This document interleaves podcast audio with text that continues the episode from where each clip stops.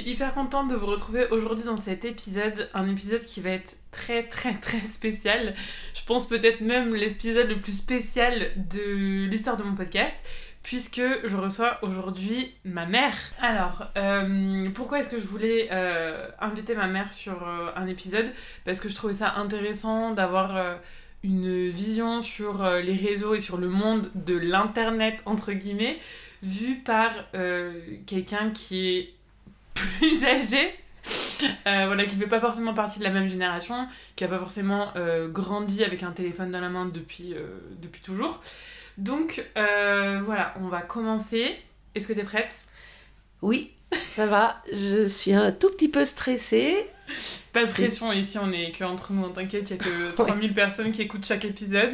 3000 Oh là là C'est environ la moitié de l'ODEV. Est-ce que tu peux commencer par te présenter? Comment est-ce que tu te présenterais? Je suis Cathy, euh, j'habite l'Odève donc depuis 25 ans.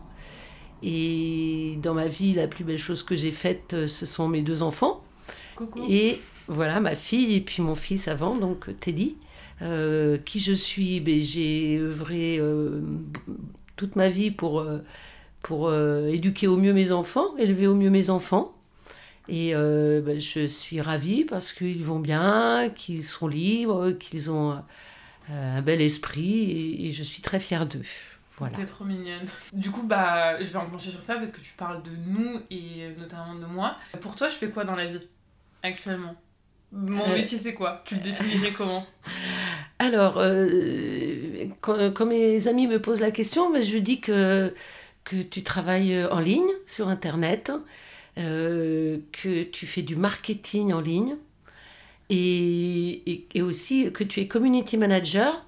Et je leur précise qu'il ne faut pas trop me poser plus de questions parce que je ne sais pas exactement ce que c'est. Ce que je vois, c'est que ma fille est libre, qu'elle est heureuse et qu'elle gagne sa vie. Est-ce que ça te va bah, C'est plus ou moins ce que je dis euh, quand je veux pas trop me prendre la tête aussi quand je veux pas trop qu'on me pose des questions.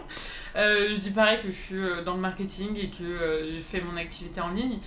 Est-ce que mon métier t'étonne quelque part. Ce qui m'a le plus étonnée et surprise, c'est quand tu m'as euh, dit, quand tu avais 15-16 ans, peut-être 16 ans, oui, euh, maman, je veux être community manager. Bon, à l'époque, je travaillais euh, au, Pôle emploi, enfin, c'était peut-être encore la NPE à l'époque, et j'avoue que je n'avais jamais entendu parler de ce métier. Donc en fait, c'est grâce à toi que je suis arrivée un jour à Clermont-Lérault en disant Connaissez-vous ce métier de community manager à mes collègues? Personne ne connaissait. donc grâce à toi, on a commencé à se renseigner sur les métiers donc euh, nouveaux qui arrivaient. T'as dû te dire mais qu'est-ce qu'elle veut faire ma fille? Je comprends pas. Euh, oui et, et, je dirais et je me souviens même qu'à l'époque ce métier n'était pas référencé dans le répertoire officiel des métiers et des emplois qu'on appelle le ROM, le guide ROM. C'est fou alors je, je sais même pas moi comment j'ai eu connaissance au tout départ de ce métier parce que c'est vrai que c'était vraiment une autre époque. Hein. Autant maintenant, avec des community managers, il y en a plein, que ce soit des salariés ou euh, des personnes en freelance. Mais à l'époque, j'avais 15-16 euh, ans. Alors, euh, pour contextualiser, pour ceux qui savent pas, j'ai 30 ans. Donc, ça veut dire que c'était il y a 15 ans. Quoi. Mais ça fait quelle année ça du coup 98, attends, je sais plus compter. 2008 Ouais, ça doit faire un truc comme ça, 2008. En fait, je pense que, je sais pas si tu te rappelles, à l'époque, je tenais euh, déjà des blogs. C'est ça. sur Windows Stress et tout. Et je pense que j'avais dû, vu que je regardais aussi déjà beaucoup de blogs, euh, même américains et tout, peut-être que j'avais déjà vu ce métier en fait passer. Euh, je pense que ça. je pense que c'est ça.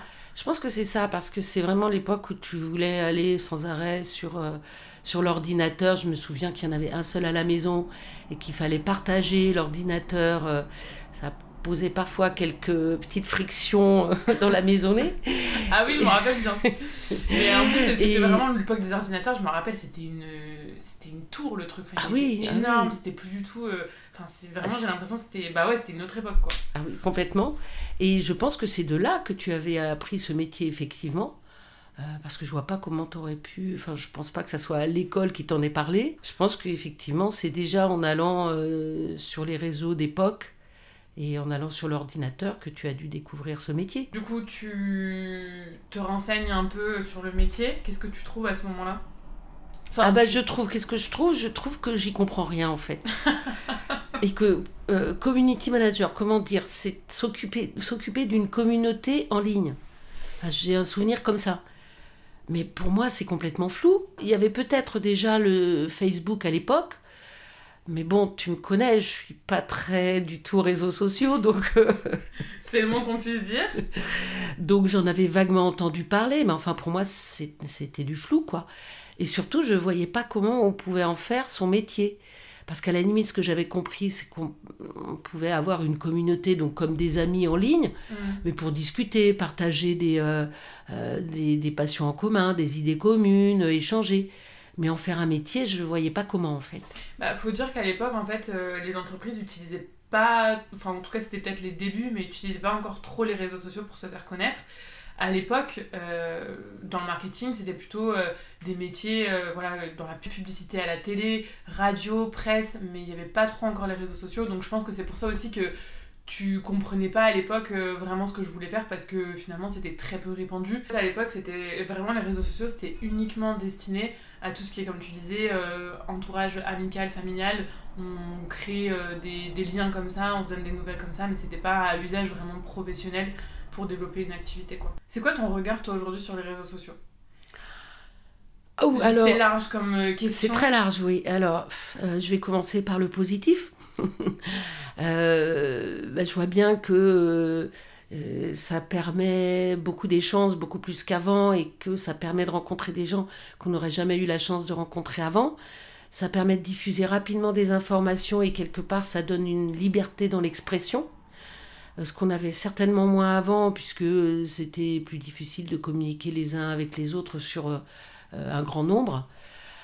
Après, je vois aussi des dangers euh, aux réseaux sociaux. Pour moi, c'est euh, d'abord très addictif. Et ça me fait de la peine, franchement, de voir euh, déjà des enfants tout petits sur leur écran en permanence. Et, ça, ça me fait vrai, ça me touche beaucoup. Voilà, voilà ce que je peux en dire, quoi.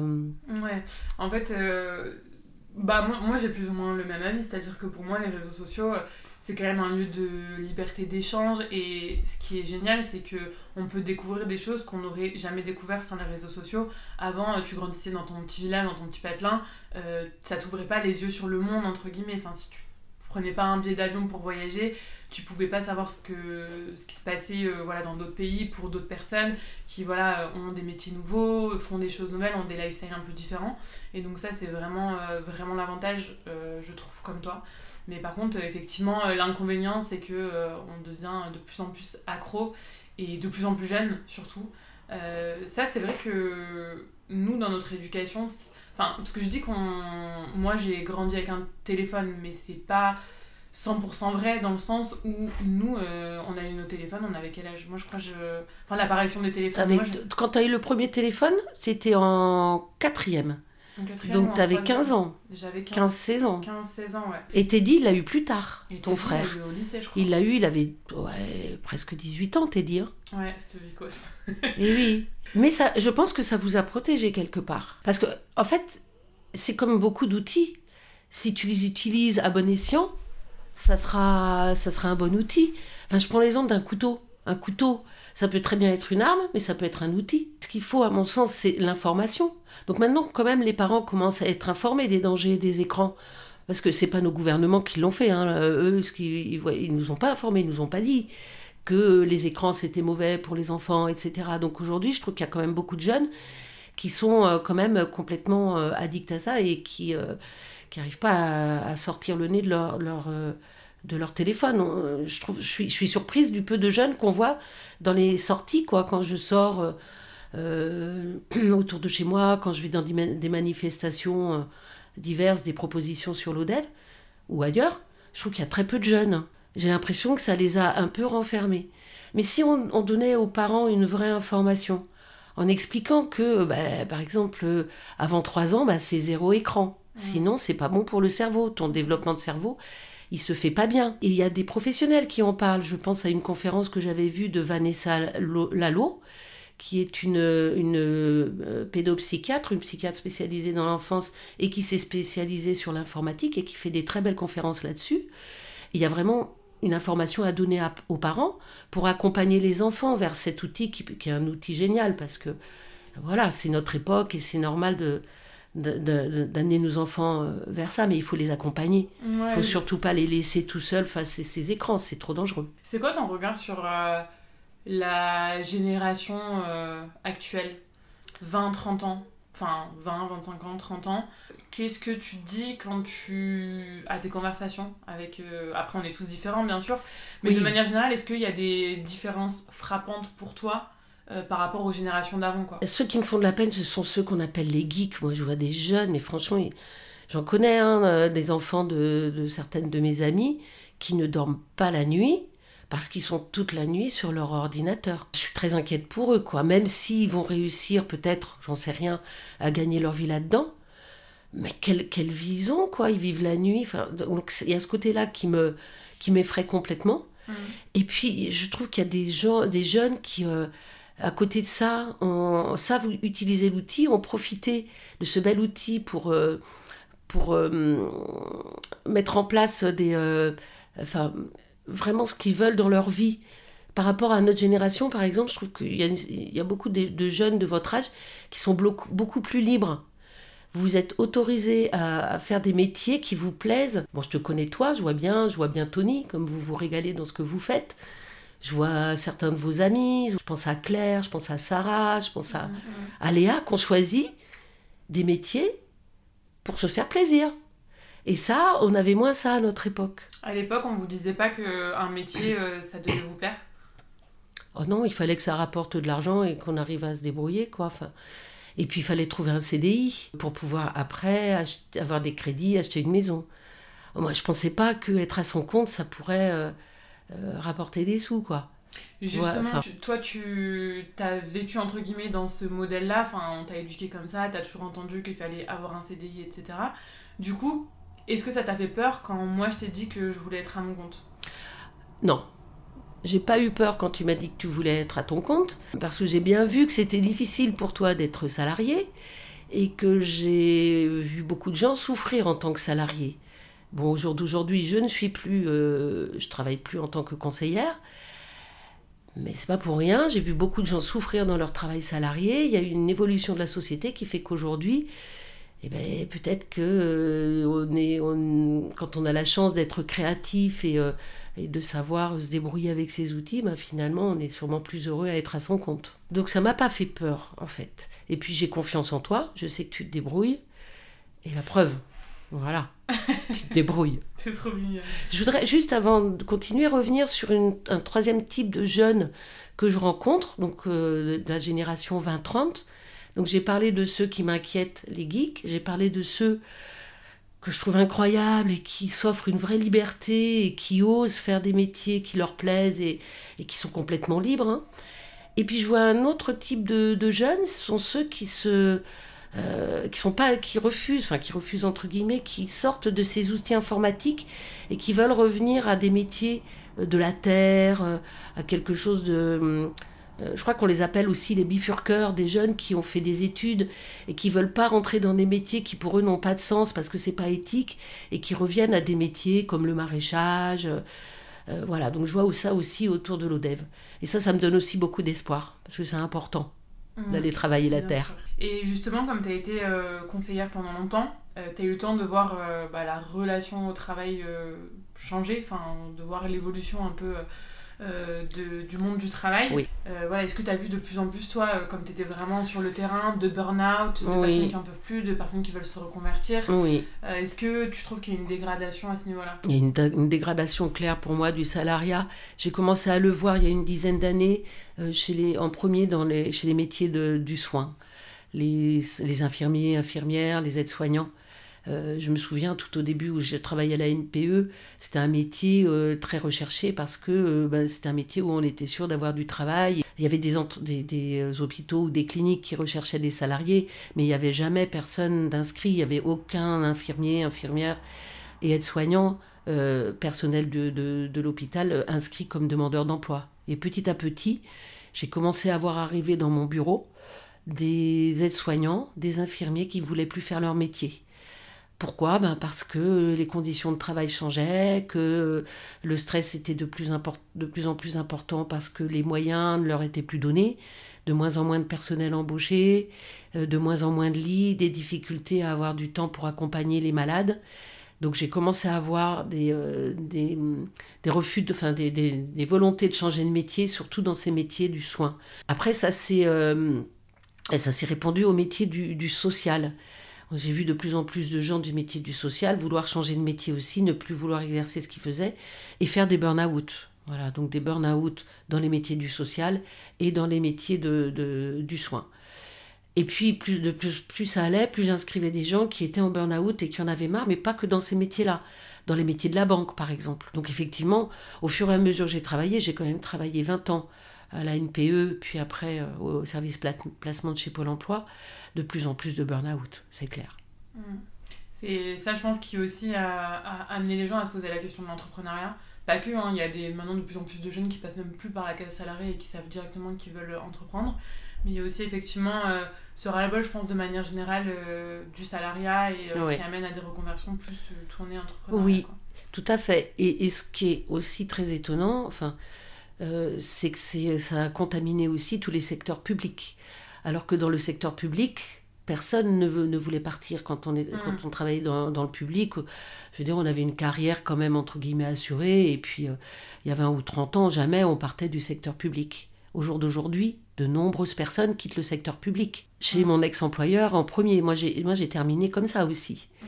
J'ai fait un burn-out, j'ai fait un malaise sur site et j'ai été licenciée pour inaptitude au poste c'était insupportable de voir. Euh, enfin, euh, je ne pouvais plus exercer mon métier. Je, souffrais énormément de la souffrance des gens en face de moi.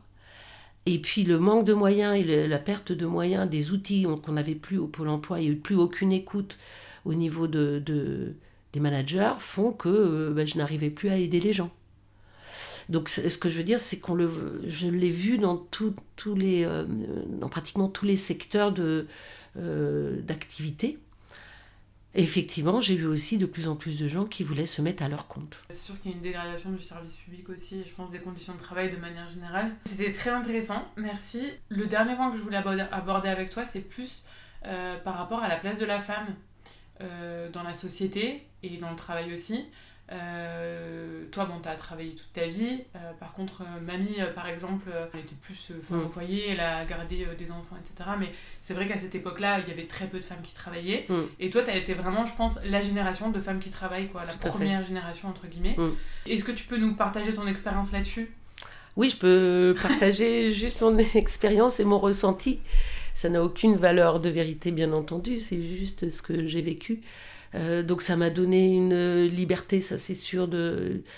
Enfin, je veux dire, je pense qu'une femme, pour être libre, elle a besoin de gagner ses sous, sinon elle est quand même un peu sous soumission. Après, c'est pas facile et j'ai un regret dans ma vie quand même, c'est de, de ne pas avoir pris mon mercredi pour euh, quand, euh, quand, on, quand je vous ai élevé, quoi. En fait, j'avais besoin de gagner des sous, sauf que je trouve que j'ai pas assez j'ai pas j'ai passé pas assez de temps avec vous en fait. Donc euh, aux femmes qui travaillent profitez de vos enfants et si vous avez les moyens de prendre un mi-temps même si vous gagnez moins parce que ça passe vite quoi. Il n'y a pas que l'argent dans la vie non, il n'y a pas que l'argent que la vie, c'est clair. On l'emmène pas dans sa tombe, ça c'est sûr. Et encore, euh, moi j'ai l'impression qu'on a passé beaucoup beaucoup de moments avec toi parce que tu, enfin voilà, on était, avais la garde, la garde de, nous deux. Oui. Donc euh, enfin voilà, on a quand même beaucoup beaucoup partagé de choses et enfin t'étais vraiment là pour nous tout le temps. J'ai fait ce que j'ai pu, mais j'en profite pour remercier mes parents qui m'ont quand même bien aidé parce que pendant les vacances scolaires, ils vous ont, ils vous ont gardé et ça, heureusement que je les avais quand même. Donc, oui, le travail des femmes, euh, bah, c'est bien, ça donne de la liberté, une indépendance financière. Par contre, euh, au niveau des enfants, je pense qu'il faudrait quand même que, euh, enfin, si on pouvait passer plus de temps avec eux, ça serait, ça serait bénéfique pour tout le monde, quoi. Et pour l'éducation et pour les enfants, pour les bah oui. Générations, quoi. Bah oui, je pense qu'il y a beaucoup d'enfants qui manquent de parents actuellement, quoi. Mais ça aussi, pour le coup, tu vois, l'entrepreneuriat, c'est aussi cet avantage. Quand t'as un enfant euh, et que t'es à ton compte, t'as quand même plus de liberté d'horaire. Alors ça veut pas dire que. Enfin, après, euh, chaque Oui. mère fait comme elle veut. Elle, elle veut continuer à travailler autant, elle travaille autant. euh, si elle veut travailler moins, elle travaille moins. Mais ce que je veux dire, c'est qu'elle a plus le choix. Et puis elle est plus aussi à la maison, finalement. Donc elle a aussi Oui. plus de liberté à ce niveau-là, quoi. Alors ça, c'est super. Et alors, je regarde très peu Instagram à part tes stories, mais de temps en temps, je tombe sur une story et j'ai bien aimé, tu sais, les tableaux euh, euh, texturés, je crois que ça s'appelle. euh. Oui, mon petit tableau. Et ben voilà. Et, Léna, et- et je crois que j'ai regardé. C'est vrai, bonjour Léna. Et je crois, je crois que c'est elle qui racontait qu'elle avait arrêté son travail justement parce qu'elle a eu un petit Mm, et qu'elle s'est remise ben, avec ce qu'elle aimait, vraiment à faire ce qu'elle aimait. Et, euh, et c'est une belle réussite qu'elle puisse faire ce qu'elle aime. Et elle fait vraiment des très jolis tableaux. J'en ai en face de moi et j'adore. Et en plus, elle s'occupe de son petit. Voilà, Mm. voilà. Là, il y a euh, quelque chose de d'extraordinaire. Je vais te poser une dernière question pour euh, clôturer cet épisode. Avec ton expérience, maintenant t'as quel âge? T'as... Si Ça- ça se dit ça? Oui, ça se dit. wow. Euh, 58 ans. Et ce- ça, ça me fait penser à un truc que tu me dis souvent, c'est finalement une année de plus, c'est une année de plus à vivre. Bah, en fait, vieillir, c'est une chance. Bah oui, ça veut dire qu'on est toujours en vie. Là-dessus, on est tous égaux, quoi. Donc je me dis qu'une année de plus, ben voilà, je suis, je suis jeune depuis un peu plus longtemps, et puis, et puis voilà, quoi, tu vois. Ça s'appelle voir le verre à moitié plein. Mais Oui. c'est bien. C'est ça. Euh, oui, du coup, t'as 58 ans, donc t'as Oui. quand même une certaine expérience de femme, euh, dans le travail, dans de travail, enfin bon, bref, dans, de, de, de maman, de, de, de fille, de tout ce que tu veux, de sœur. Euh, si t'avais trois conseils à donner à, je sais pas, moi, une nana qui a euh, 18 ans, 20 ans, qui démarre dans sa vie, tu lui dirais quoi? Trois conseils à une Tu jeune peux prendre un peu de temps femme. si tu veux pour réfléchir. Ouais. Trois conseils à une jeune femme qui démarrerait dans la vie. Fais ce qu'il te plaît. euh, Sois prudente. Souris toujours. Il faut être enjoué toujours. Enfin, pour moi, c'est comme ça que je vois la vie.